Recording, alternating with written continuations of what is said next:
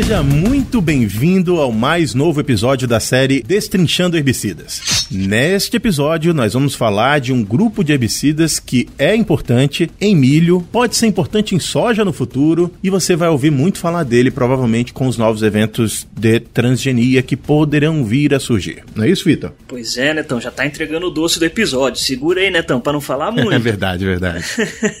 a gente vai falar aí dos inibidores de, de carotenoides, né? O pessoal aí conhece como os bleachers ou branqueadores. É aquele lá que deixa tudo branquinho na lavoura a hora que você passa, assim, tá todas as plantas daninhas branquinha. E aí é uma salada de, de, de grupo, grupo 27, 12, 32, 34, é uma confusão, só que pra ficar, para entender melhor, vai escutar o episódio aí e conferir certinho qual que é qual, como que funciona esse grupo e onde aplicar ele. Muito bem, então fiquem atentos que esse episódio tem muita informação para você.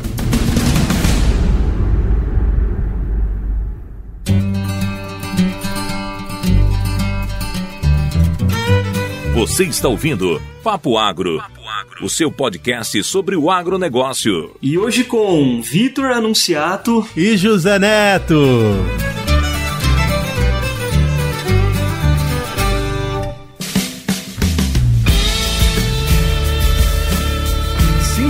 Seu Vitão. Nós voltamos aqui para conversar sobre herbicida de novo, porque você não cansa, né? Netão, aqui a gente gosta de falar de herbicida, hein? Quando o assunto é matar a planta, a gente chega a chorar aqui. Mas olha, entendam, matar a planta por um bom motivo. A gente está matando as plantas que estão competindo com nossa nossa cultura principal. Então isso é importante. Pois é, né? Tem que produzir, Netão. E se a planta daninha tá atrapalhando a produção, a gente não vai deixar barato, né? A gente vai ter que controlar essa planta daninha aí, para que a sojinha, para que o milho produza bonito. Isso mesmo. A gente lembra a todos que estão ouvindo essa série, né, o Destrinchando Herbicidas, de que existe um mundo muito, muito grande de herbicidas que tinham mais uso há 20 anos, 30 anos atrás, passaram-se por uma categoria de quase desuso e agora com a resistência das ervas daninhas aos herbicidas voltaram a, a figurar como importantes ferramentas no controle né, de ervas daninhas no, no dia a dia das propriedades E hoje a gente tem um, um tema uh, diferentão, não é isso, Vitor? Pois é, Neto. A gente vai falar dos herbicidas inibidores da HPPD. E para isso, e, e, a sigla, a gente já vai explicar o que, que é. Para isso, a gente chamou o professor Maxwell Coura de Oliveira. Ele é professor da Universidade do Oeste Paulista, a UNOeste, em Presidente Prudente. Ele é mineiro e tem interesse aí na. Né, segue a, na, na linha de pesquisa de resistência de plantas daninhas herbicida, é, manejo de planta daninha e ciência de dados a gente tem muito em comum, eu e o professor Maxwell. e ele vai falar um pouquinho melhor aí da, da trajetória dele aí e se apresentar aí. Fica à vontade, professor, se apresenta aí pro pessoal do, do Papo Agro. Olá, Vitor. Olá, Neto. Primeiramente, né, agradeço pelo convite, por estar aqui, né. Cumprimento a todos os ouvintes do Papo Agro, né, e toda a equipe do Papo Agro, né. Como você disse, Vitor, é, sou de Minas Gerais, né, não, não sei se eu tenho sotaque de Minas, o pessoal já fala que eu perdi meu sotaque de Minas, estou morando aqui em São Paulo, mas é, eu tenho um pouco de experiência com os herbicidas inibidores da HPPD, né? Porque durante o meu doutorado no, na Universidade de Nebraska, é, nos Estados Unidos, eu trabalhei com esses herbicidas né, durante muito tempo e trabalhei com uma espécie que desenvolveu é, resistência a uma espécie de amarantos, é, amarantos tuberculatus, né, que é nosso caruru, né, parente do nosso caruru aqui no Brasil, e trabalhei com uma é, espécie que evoluiu resistência ao mesotrione, tembotrione e topremazone, né, então um dos principais herbicidas é, da HPPD. Então estou aqui para bater um papo com você sobre esse tema, né, é bem interessante esses herbicidas E vamos começar, né? É, eu queria logo começar a desmistificar aqui um monte de letra que você falou. O que que vai pra capa do, do, do nosso episódio? HPPD ou inibidor de carotenoides? Ou qualquer coisa relacionada a carotenoides? Então, Neto, o inibidor de, de carotenoides né, faz parte do modo de ação, né? É, no geral, existem quatro mecanismos de ação que está relacionado à inibição da carotenoide, né, que é o inibidor da 4-hidroxifenilpiruvato dioxogenase, que é HPPD, né. Para facilitar também, é, a gente usa para falar com o produtor, né, a gente fala grupo F2 ou 27, né, muita gente usa grupo 27 fora do Brasil, no Brasil a gente fala grupo F2, F2. Existem também outros mecanismos de ação, né, como o inibidores da desoxidexilulose fosfato, que é a DOXP, né, que é o grupo F4. Dentro desse grupo, né, tem o clomazone, né, que é um dos herbicidas mais usados aqui no Brasil, ou o gamit, né, a gente vai falar na parte... Esse é famoso, esse eu, esse eu lembro. Esse é famoso. Tem também, né, eu, eu sei que a gente, né, tá focado mais no HPPD, mas existem outros herbicidas que também inibem, né, a síntese do carotenoides, que vai deixar a planta branca, né, então a gente vai falar mais disso mais pra frente. Tem também inibidores da fitoene desaturase, né, então, que é o grupo 12, ou o grupo F1, né. Não é muito comum aqui no Brasil, eu acredito que não tem aqui no Brasil, eles são usados muito para controle em áreas aquáticas nos Estados Unidos. E tem também os inibidores da licopene ciclase, que é o grupo F3. Então, se a gente for pegar os grupos, né, grupo F1, F2, F3 e F4, né, a HPPD é o grupo F2 que a gente está mais interessado hoje, mas existem outros mecanismos de ação, né, outros herbicidas que vão inibir a síntese de carotenoides na planta, né, e vai causar aquele tão famoso branqueamento da planta, né. Muito bem, então se eu entendi bem, todos os que você listou aí, esse monte de palavrão esquisito, eles são inibidores da biossíntese de carotenoides e a gente vai focar em uma classe específica, é isso? Exatamente, a gente vai, a gente pode falar de todos, né, inclusive tem um importante, igual você disse, né, o clomazone, mas a gente está mais focado nos HPPD, né, ou F2. É, por que que o foco é no F2? Me explica por que que a gente deve dar foco para isso? A gente não pode falar sobre os outros também, né? Mas é, eu, particularmente, eu trabalhei muito mais com os inibidores da HPPD. Eles são uns herbicidas importantes, são muito usados, por exemplo, em plantio de é, milho semente e milho pipoca, não só no Brasil, nos Estados Unidos. E tem um evento importante, né, que está vindo nos próximos anos, que é a soja, a gente fala né, no inglês Balance Beans, ou, é, ou a soja Balance GT 27 que é a soja que está vindo com um evento transgênico que vai tolerar um desses herbicidas da HPPD. Então é uma, é, é uma coisa nova que está chegando no mercado. Esses herbicidas da HPPD são mais voltados para a cultura do milho, né, no geral. E agora, no futuro, a gente vai poder usar um desses herbicidas na cultura da soja. Né? Então vai ser um, mais uma ferramenta aí para manejo de plantas daninhas. Você já me convenceu que a gente deve falar no HPPD, agora já, já tô convencido. Talvez seja a capa do episódio. ô, ô, Neto, e, e, e, nem só isso, né? Complementando aí que o professor já, já nos explicou, né? Os HPPD acabam sendo um grupo aí que, que mais representa os, os inibidores de carotenoides, mas eles todos ali têm um mecanismo de ação muito similar, ali, muito parecido. Então, se você explicar sobre eles, já vai estar tá meio que englobando todos ali junto, assim, né? Eles têm algumas divergênciazinhas é, entre outras, mas no final, o produto final é bastante similar ou quase o mesmo ali, não é mesmo, professor? Exatamente, exatamente. Todos esses grupos que eu falei, né, do grupo F1, F2, F3 e F4, né, pra, vamos evitar falar um pouco de palavrão aqui, é, eles todos, de alguma forma, eles estão envolvidos ali na rota é, da formação da, da síntese, né, dos carotenoides. Então, se a gente for pensar, vamos falar aqui num termo mais fácil, né, construção de uma casa, né, o que, é que você precisa, né, de brita, de uma areia, você, você precisa precisa de material humano, você precisa de cano, de PVC. Então, você precisa de todos ali para formar uma casa, né? Então, todos esses grupos de herbicida que a gente está falando aqui, né? Esses palavrão, né, que o Neto estava falando, são enzimas que participam da rota da síntese dos carotenoides, que essas enzimas, são inibidas em algum ponto da rota, né, da, da síntese do carotenoide. Então, em algum ponto esse herbicida vai estar tá inibindo e aí vai estar tá cessando, né,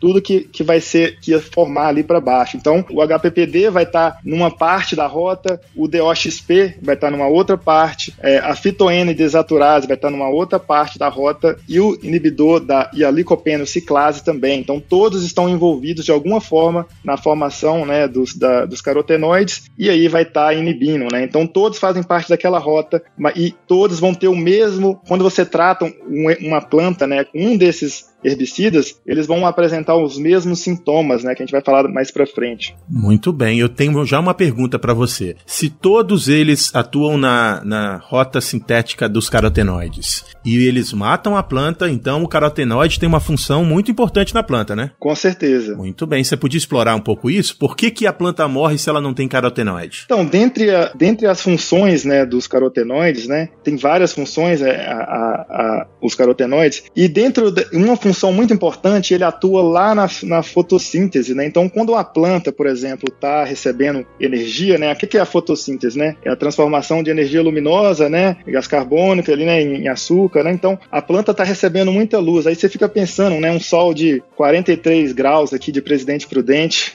energia chegando, a fotossíntese fica saturada, né? Que é tanta luz que está chegando que ela não consegue é, absorver e transformar isso em energia. Então, o que que acontece na clorofila, né? Ela começa a ter excesso, né? Excesso de energia chegando. E o que que ela faz com essa energia que está chegando? Ela transfere para os carotenoides. Então, ela pega assim, ó, pega a energia e joga para os carotenoides, fala assim, carotenoides, você agora tem que lidar com essa energia que eu estou tendo aqui, que eu não estou aguentando mais, é, eu estou recebendo muita luz. Então, os carotenoides, eles conseguem dissipar essa energia numa forma que não vai ter nenhum dano para a planta, né? Ele vai transformar essa energia em outras formas é, que não vai ter nenhum dano para a planta. E aí, quando não tem um carotenoide, a planta vai estar tá recebendo essa quantidade de energia que vai ser muito grande e ela não vai conseguir é, lidar com ela, né? Então a gente fala que ela vai estar no estado triplet, né? E aí vai, vai acontecer várias reações, né, que vai ser a peroxidação das membranas, né, a destruição da clorofila. E aí, se não tem clorofila, o que, que vai acontecer? A clorofila é importante, né, pela cor verde da planta. Então, quando não tem os carotenoides para lidar com essa quantidade de energia que vai causar um dano na planta, então os carotenoides vão ser destruídos, assim como a per peroxidação das membranas. Então, a planta vai possivelmente morrer, né, acontecer as necroses. Antes disso, tem uma, uma, um, um fato interessante que ela vai se tornar branca, né, por causa que a clorofila vai ser destruída, né? É, eu ia já te, te perguntar isso. Entendendo, vamos lá, pessoal, só para encurtar a, a,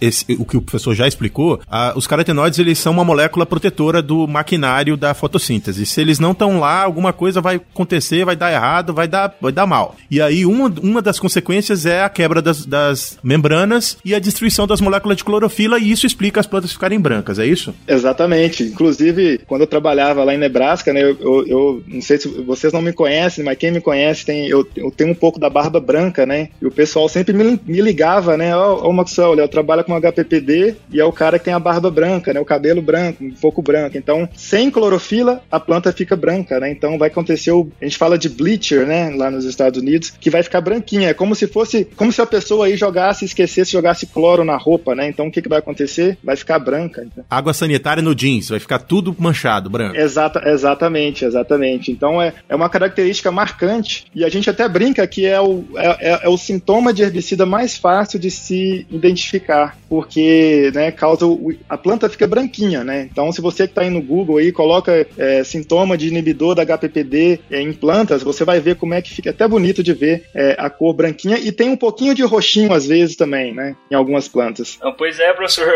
Maxwell, é, o agrônomo quando fica velho pode escolher, né? Ou, ou é inibidor de HPPD no cabelo, ou é inibidor de fotossistema, ou um negócio mais bruto aí, que aí cai tudo cabelo, né? É. Eu te falo que eu prefiro um HPPD na, no, na, no, no, cabelo do que um ralo lá, um cabelinho indo pro ralo, viu? então não pode ser é, inibidor da não fotossíntese, pode, dos fotossistemas. Ufa, Netão, tô até cansado aqui de escutar um pouquinho do, dos, dos branqueadores aí, dos inibidores de carotenoides, mas vou aproveitar, vou dar uma olhadinha aqui no Insta do Papo Agro que tá bombando. É isso aí, rapaziada. A gente tá no Instagram e todas as outras redes sociais, Facebook, LinkedIn, Twitter, tá lá. É só procurar por Papo Agro que com certeza vocês vão achar. E a gente tem também o nosso site, www.papoagro.com.br, que lá a gente tem os episódios e, e, e várias novidades lá no nosso site. Muito bem, e se você quiser encontrar a gente em qualquer aplicativo aplicativo de áudio que você preferir, é só procurar como Papo Agro. A gente está lá com mais de 80 episódios falando sobre essa temática gostosa que é o agro. Eu tenho uma pergunta e eu lembrei aqui, eu, quando eu estava morando no Brasil, eu trabalhava com. Eu vou dizer o nome da, da empresa, mas não estão me pagando, não, viu? Eu trabalhava como distribuidor da Singenta e eles tinham uma, um produto que era baseado nessa, nesse modo de ação. E eles me disseram que ele foi descoberto quando eles viram numa, numa floresta nativa as plantas ao redor de uma planta específica com essa, essa característica esbranquiçada. Você é, tem memória de como foram descobertos os primeiros inibidores de carotenoide? É, na verdade ele, se a gente for pegar nos inibidores da. São quatro mecanismos de ação, né? Então, se a gente for focar no HPPD, esse caso aí que você falou é do HPPD. Aconteceu na década de 80, eu acredito que pode ter sido até um pouquinho antes, né? Mas o desenvolvimento do produto foi lançado na década de 80, então acredito que a descoberta dessa planta foi um pouquinho antes. Então, é, ele, o pessoal observou, né, que próximas a um arbusto que se chama Calistemum citrinus, né, uma planta, e eles observaram que em volta ali não estava nascendo planta, né, então é, a gente chama muito aqui no Brasil de alelopatia, né, é um, um, um, composto secundário de uma planta inibir o crescimento de outra planta em volta, né, então eles observaram que essa planta Calistemum citrinus, e aí começaram a investigar, então eles isolaram um composto é, dessa planta, e aí eles viram que tinha um potencial desse composto e começaram a alterar as estruturas né, químicas dessa, dessa, desse, desse composto que eles extraíram do Calistemmum citrinus e geraram, que foi a primeira molécula, né,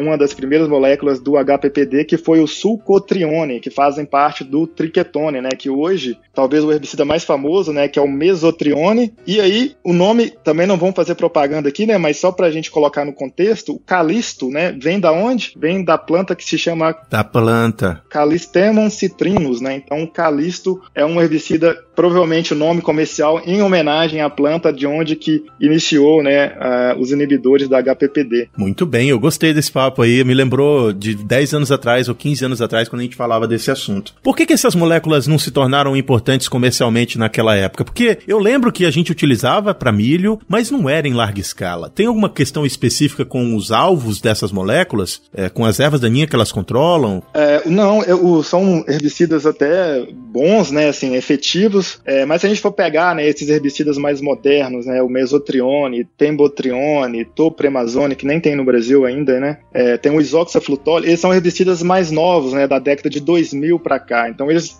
o mecanismo de ação, né, foi na década de 80, 90 que lançaram, e aí algumas moléculas foram evoluindo durante esses anos, né? Então nos anos 2000 para cá que iniciaram é, esses, essas moléculas, o mesotrione e tembotrione. Eles, esses herbicidas, eles são muito popular com milho na qual não se dá para usar o milho tolerante ao glifosato, né? Principalmente com milho pipoca, é, às vezes milho semente. Então, uhum. é, às vezes o produtor, né, ele usa muito fácil, né? Ah, vou aplicar o glifosato aqui, então eu não preciso usar. Então, esses herbicidas são mais caros, né, que o, que o glifosato, por exemplo, e são muito usados onde a gente não pode usar o glifosato, que é, por exemplo, nesses milhos, nessas variedades de milho que eu falei aqui. Acompanhando aí o raciocínio que o professor já estava explicando pra gente aí, tanto de como eles, eles funcionam, né? E ele tá falando dos usos, e eu queria focar um pouquinho nos usos agora, né? Que a gente fala que o professor tá explicando que é mais usado tanto para milho, né? Semente, milho pipoca. No Brasil é bastante usado ah, no cultivo de eucalipto, né? Também, e cultivo de cana, principalmente cana, né? O clomazone é largamente aplicado em cana. E aí, professor, lembrando nessa parte, né, dele inibir o processo de formação dos, caro, dos, dos carotenoides e tal, né?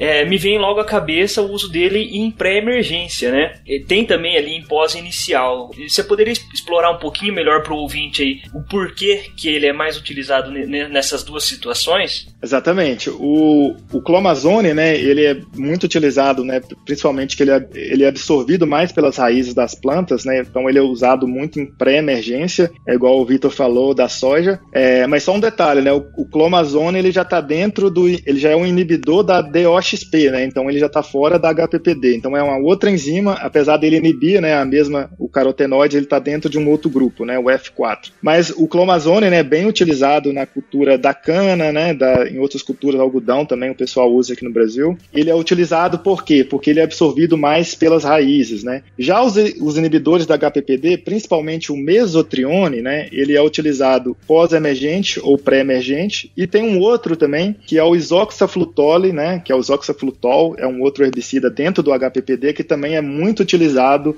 é, como pré-emergente. Ele tem ação mais pré-emergente no milho, né? E, e como o Vitor falou também, o isoxaflutole é usado também no eucalipto aqui no Brasil. E o mesotrione, ele tem efeito tanto pré como pós-emergente, né? Você pode aplicar ele pré como pós. E o tembotrione, ele é utilizado mais em pós-emergência. Então, um fator interessante do isoxaflutol é que, que até um estilo, um, é um marketing, né, que a empresa faz dele, que diferentemente de outros pré-emergentes, de outros mecanismos de ação, né, todo mecanismo de todo pré-emergente precisa de água para ativar, né? Então, você aplicou, né, você, plant, você plantou a cultura, você aplicou o pré-emergente, o que é que você precisa? De uns 20, 30 milímetros de água, né, para ativar aquele pré-emergente. Talvez se você aplicou durante 5, 10 dias não choveu, você praticamente pode ter perdido esse pré-emergência aí. Por, Aplicação. É, você pode ter perdido por degradação, né, fotólise, vai evaporar. Então, uma das vantagens do isoxaflutole, por exemplo, que pode ficar 15, 20 dias sem chover, que aí quando chove, o herbicida vai estar tá lá e aí vai ativar e aí vai ter o efeito desejado. O problema é se não chover, né, que você pode perder o timing ali, né, o tempo de, de aplicação das plantas daninhas, né? Você quer controlar ela ali nos primeiros 10, 15, 20 dias, né? Mas a vantagem, né, é que você não vai perder esse herbicida. Ah, legal, legal. Eu tenho uma outra pergunta que você está falando de, de, de, um grupo de herbicidas que hoje talvez não seja muito utilizado, mas que no futuro pode ser muito utilizado. Então eu queria entender qual é o mecanismo que as plantas que não são afetadas por esse herbicida têm. Qual é a diferença de, por exemplo, você pode aplicar no milho, mas não pode aplicar na soja? Por que, que o milho não morre e a soja morre? É principalmente pela metabolização dos herbicidas, né? Então, inclusive até um dos mecanismos de resistência de plantas daninhas. Então, quando você aplica né, um HPPD, por exemplo, no milho, ele consegue metabolizar né, esse, esse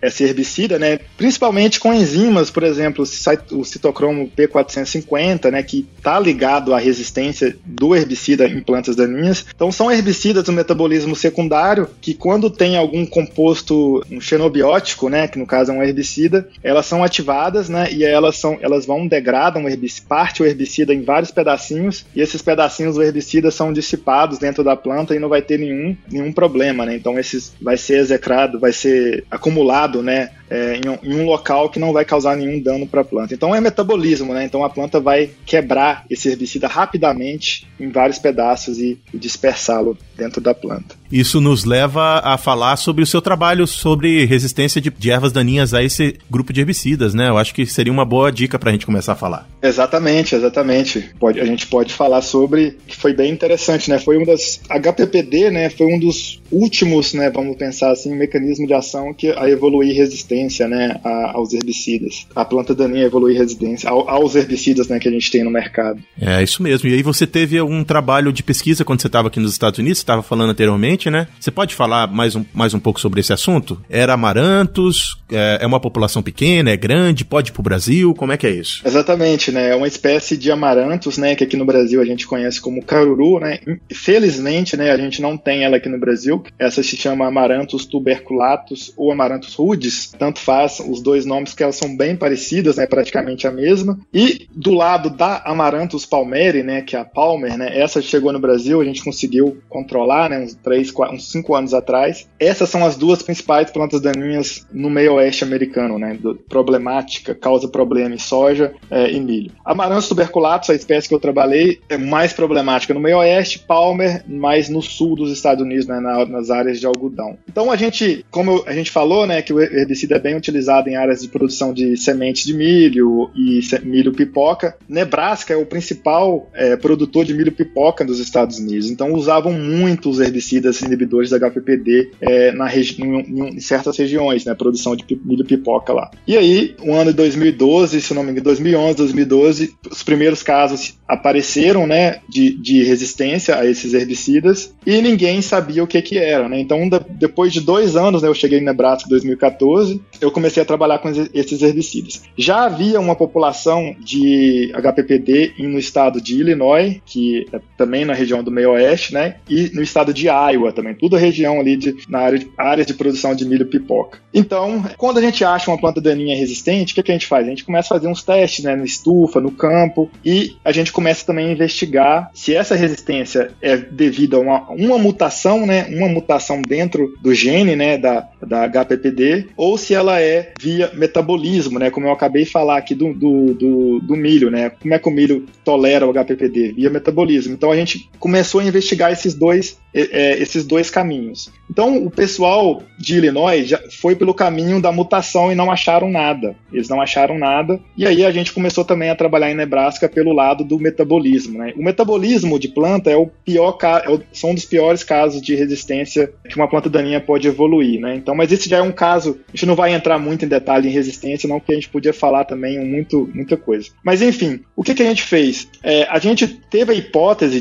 né? A gente levantou a hipótese que se as enzimas né, do, do, metabolismo secundário, como citocromo P450, né, ou GST, né, a gente focou mais na, no citocromo P450. O que é essas enzimas? Elas são enzimas do metabolismo secundário, né, então como eu disse, quando uma planta absorve um herbicida, essas enzimas podem ir lá e degradar o herbicida. Então, o que, que a gente fez? A gente pensou que poderia ser essas enzimas, né? Então, assim, e se a gente aplicar antes do herbicida um inibidor de citocromo P450? Então, tem alguns produtos químicos que inibem essas, essas enzimas é, do citocromo P450. Então, o que, que, a gente fez? A gente aplicou esse produto químico antes da aplicação do herbicida, né? Então, duas horas antes, a gente aplicou esses produtos, teve três produtos diferentes, e depois a gente aplicou um herbicida. Então, o que, que aconteceu? Quando a gente aplicou o, o citocromo P450 e depois aplicou o herbicida, a planta morreu. Então, a gente conseguiu reverter a resistência porque a gente inibiu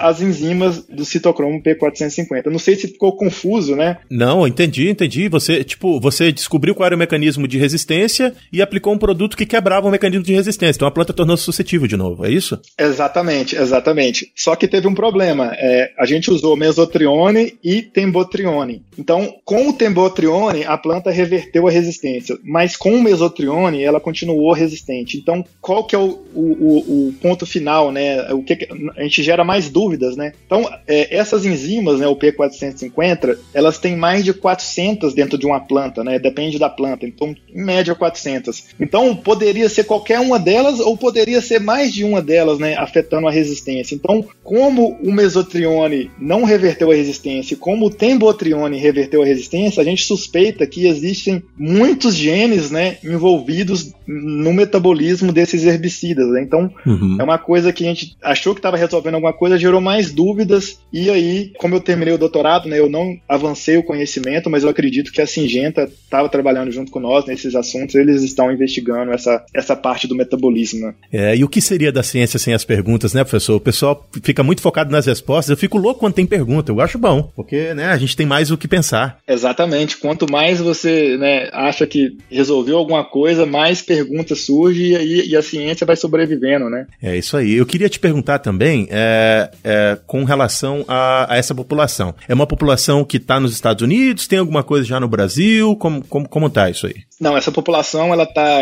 no estado de Nebraska é, e tem agora, né, já começou a evoluir resistência em Amaranthus palmeri também, no Palmer, né, que a gente acabou de falar, que uhum. tem, então são as duas são as duas principais espécies nos Estados Unidos com resistência ao HPPD, que é a Palmer, Amaranthus palmeri e Amaranthus tuberculatus. Tem também uma na Austrália que é a Nabissa, né, que é a, a, aqui no Brasil a gente tem ela que é a Nabissa, que evoluiu resistência na Austrália. Então é um alerta que a gente faz aqui para o Brasil, né? Que, como a gente tem Nabissa aqui no Brasil e ela já evoluiu resistência na Austrália, então é um sinal que ela pode evoluir resistência aqui no Brasil também. Beleza. E essa população da, do Amaranthus palmario uh, que tem resistência ao ao HPPD, ela tem também resistência a glifosato? Ela é cruzada? Tem, tem, tem também. São múltipla, né? Tá, super planta. Sim, sim. Essa população tem. É, eu sei que tem vários, tem outros estados também, eu, mas tinha uma população também de Palmer no estado de Nebraska que era resistente, acho que a quatro mecanismos de ação. Inclusive, a gente, eu até fiz um,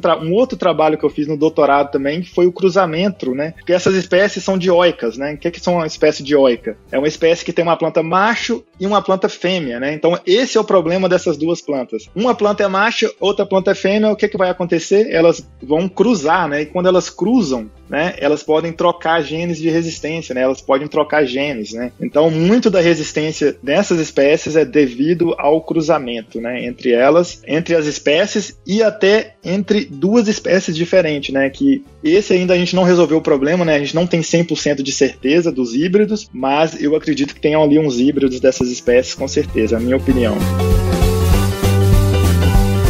E se você que está aí ouvindo esse papo quer conhecer outros episódios de outros podcasts que também falam do agro, é só procurar a Rede Agrocast. A Rede Agrocast é uma rede de podcasts que falam sobre o agro. E o Papo Agro tá lá como um dos membros desde o princípio dessa rede. Então corre lá em redeagrocast.com.br ou procure por Rede Agrocast no seu aplicativo de áudio favorito.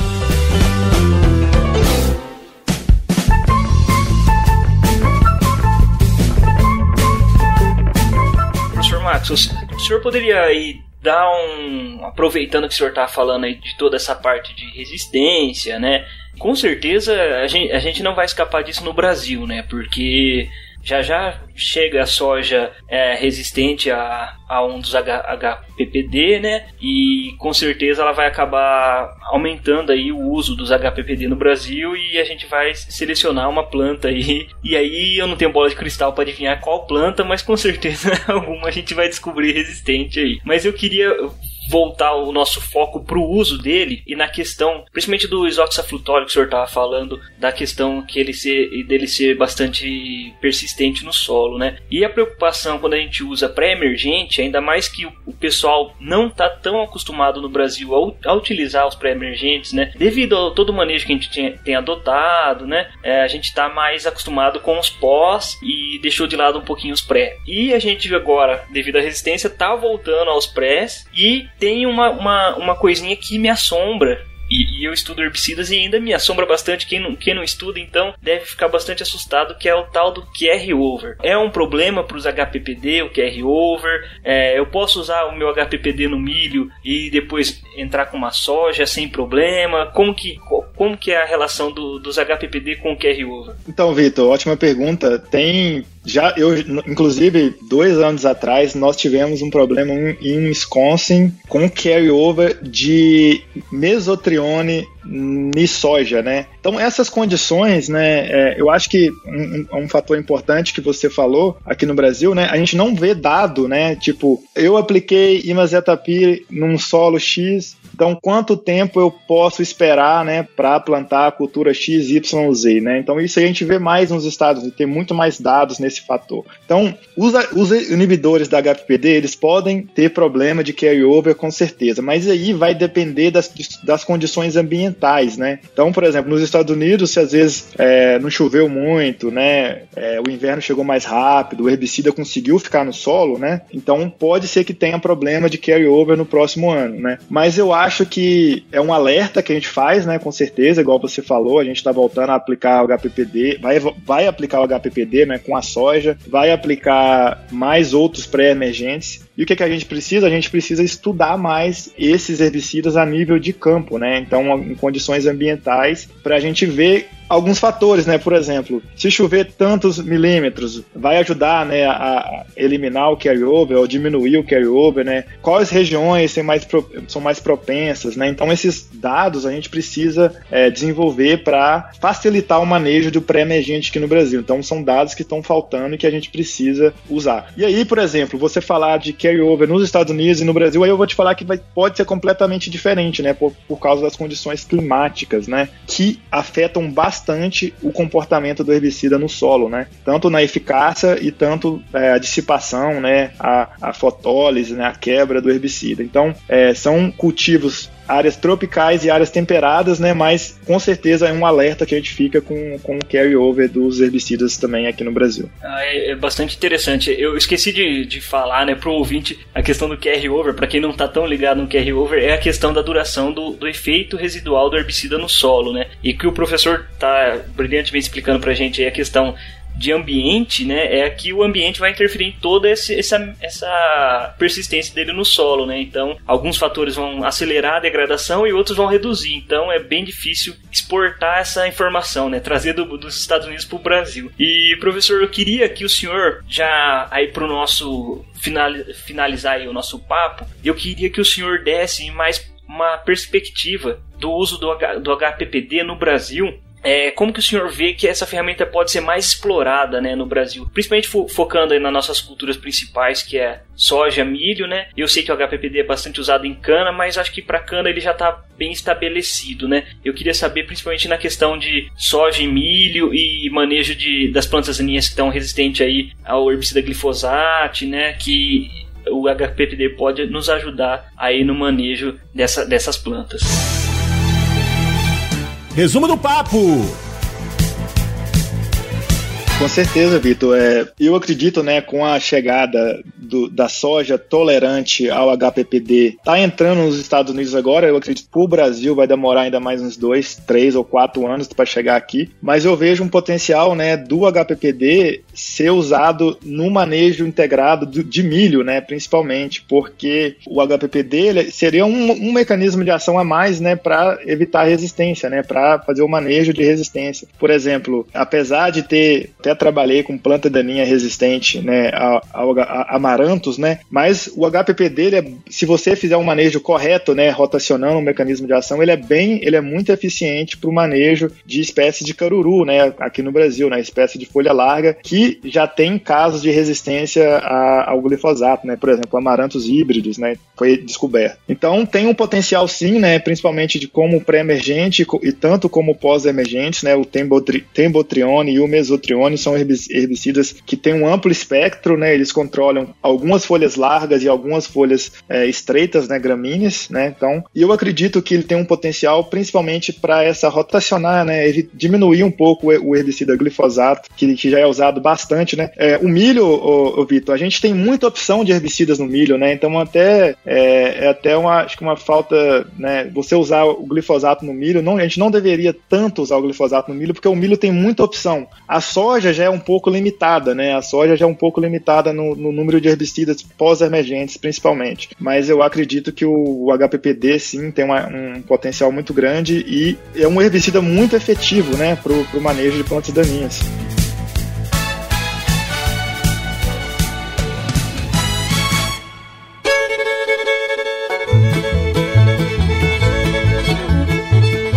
Muito bom, muito bom. Cara, que papo gostoso. Eu entendi muito mais sobre essa molécula que no começo do papo era só uma sopa de letrinhas. Na verdade, esse grupo de moléculas, né? E que passou a, a fazer mais sentido. Obrigado, viu, professor? É, foi muito bom conversar com você hoje. Muito obrigado, Neto. Muito obrigado, Vitor. Para mim foi um prazer também, né? É, falar um pouco sobre o, o HPPD e tentar fazer o HPPD ficar mais popular no Brasil, né? Seria, seria interessante a gente né, usar mais os herbicidas dos inibidores da HPPD aqui no Brasil. É isso aí. Você quer, você quer deixar suas redes sociais para as pessoas poderem entrar em contato e encher o seu saco perguntando sobre herbicida?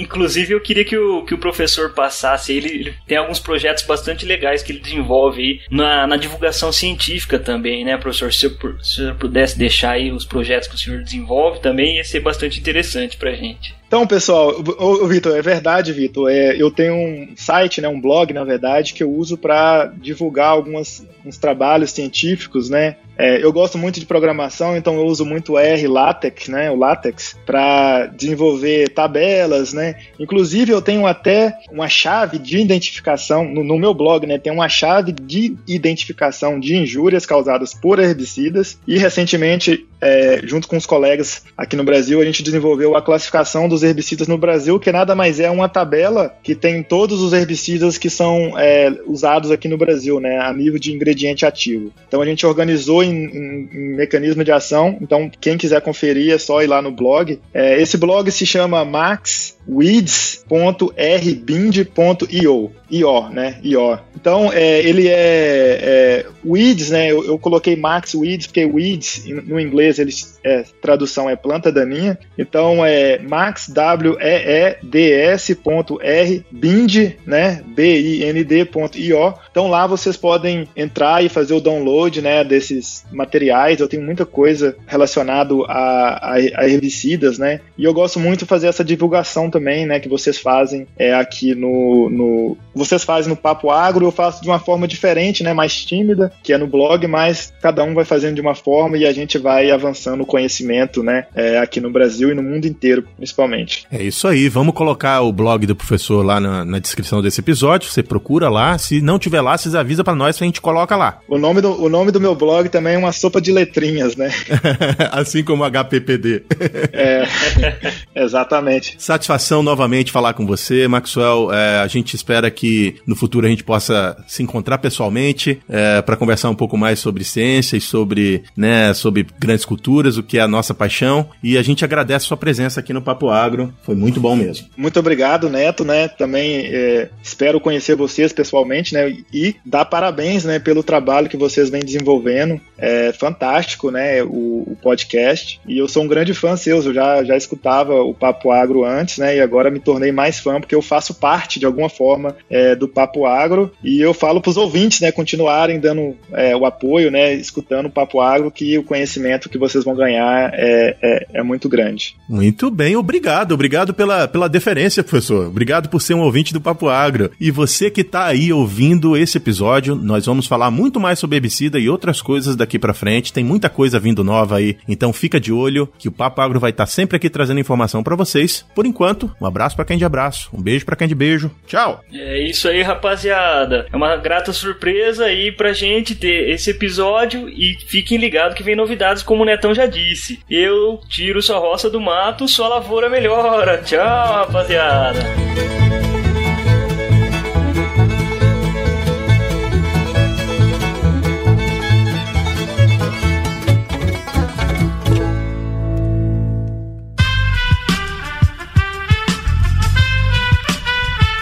Esse podcast foi editado por Aerolitos Edição Inteligente.